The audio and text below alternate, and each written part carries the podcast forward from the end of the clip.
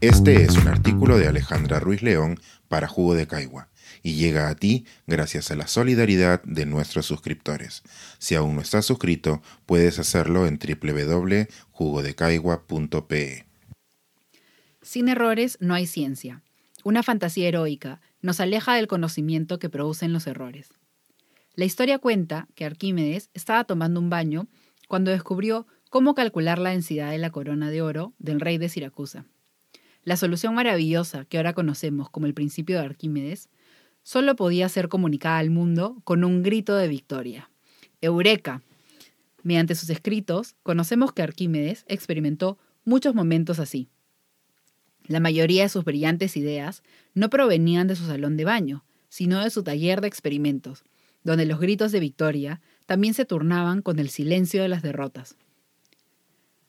Cada triunfo de la ciencia está precedido por cientos, si no miles de horas de trabajo que terminaron en experimentos fallidos que nunca vieron la luz fuera de los laboratorios, y de teorías inválidas que acabaron en la papelera.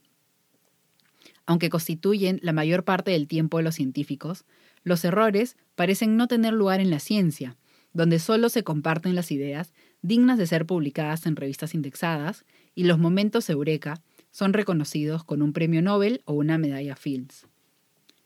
Los libros de historia relatan verdaderas epopeyas científicas, donde los errores son vistos como las experiencias que marcan el camino de victoria para nuestros héroes investigadores. Aunque este tipo de error no es reflejo de la realidad, nos aferramos a la idea de que el conocimiento se produce de casualidad, sin buscarlo o que nace de un proyecto alternativo. Algunos de los grandes descubrimientos de la ciencia, como la penicilina o la radiación, sí fueron productos del azar, pero en la historia de los descubrimientos, el azar no es estadísticamente significativo. La pandemia nos ha recordado, para bien, cómo funciona la ciencia fuera de los libros y de las premiaciones. Durante casi un año hemos podido celebrar aciertos, desde tener el código genético del coronavirus hasta ver las vacunas aterrizar en el Jorge Chávez. Pero a diferencia de nuestra visión impostada de la ciencia, los errores no han pasado desapercibidos. Estamos redescubriendo cómo funciona la ciencia, un unblackboxing al que hace referencia la sociología aplicada a ella.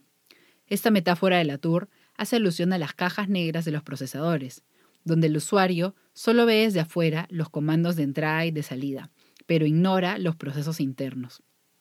Si reflexionamos sobre nuestra aplicación cotidiana de la ciencia y tecnología, nos daremos cuenta de que ignoramos realmente cómo funcionan las cosas. Sabemos cómo imprimir este artículo para leerlo, pero no tenemos idea de cómo funciona una impresora.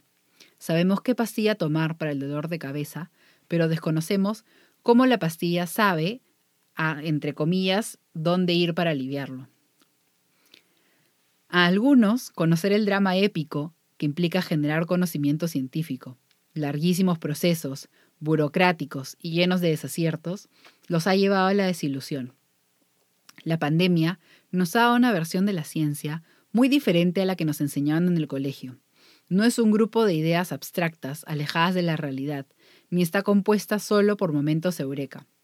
Ver los errores de la ciencia en los museos o en los libros es una cosa, pero verlos en las noticias, o peor aún, vivirlos en primera persona es otra muy diferente. No solo estamos viendo otra faceta de la ciencia, sino también de los científicos.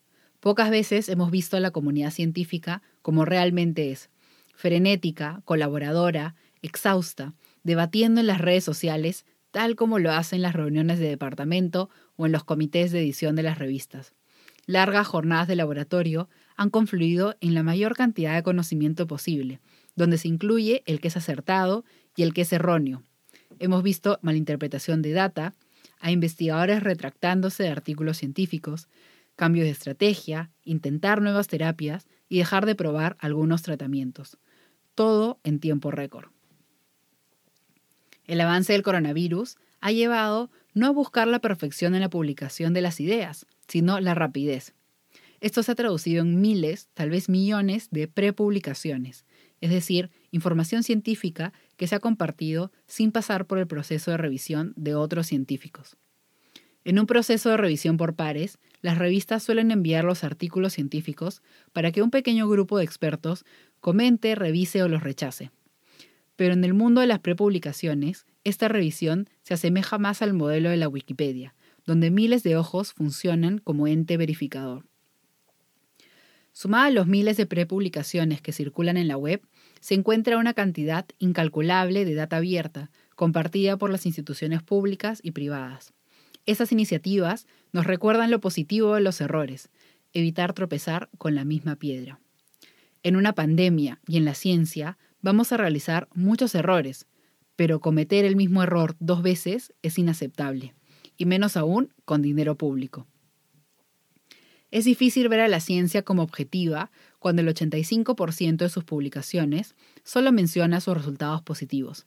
Desde diversos rincones de la academia han nacido iniciativas que promueven un cambio de mentalidad al respecto. Cada vez más científicos, universidades y agencias financiadoras abogan por hacerle espacio a los errores. No salió el experimento, públicalo, así no se volverá a probar algo que no funciona. Desde este nuevo espacio para asumir los errores, nacen revistas científicas que solo publican experimentos fallidos. También se premia la ciencia que bordea lo absurdo, y los departamentos hacen lugar en sus reuniones para compartir las equivocaciones. En Jugo de Caigua, de cierta forma, nos sumamos a esta visión del mundo, cuando dejamos que nuestros suscriptores espíen nuestras reuniones de coordinación y conozcan nuestras ideas que nunca llegaron a ser columnas. Los errores no son solo eso que pasa entre los momentos eureka, no significan perder el tiempo, son todo lo contrario, son una manera de ahorrar tiempo, esfuerzo y sobre todo dinero. Este es un artículo de Alejandra Ruiz León para Jugo de Caigua y llega a ti gracias a la solidaridad de nuestros suscriptores. Si aún no estás suscrito, puedes hacerlo en www.jugodecaigua.pe.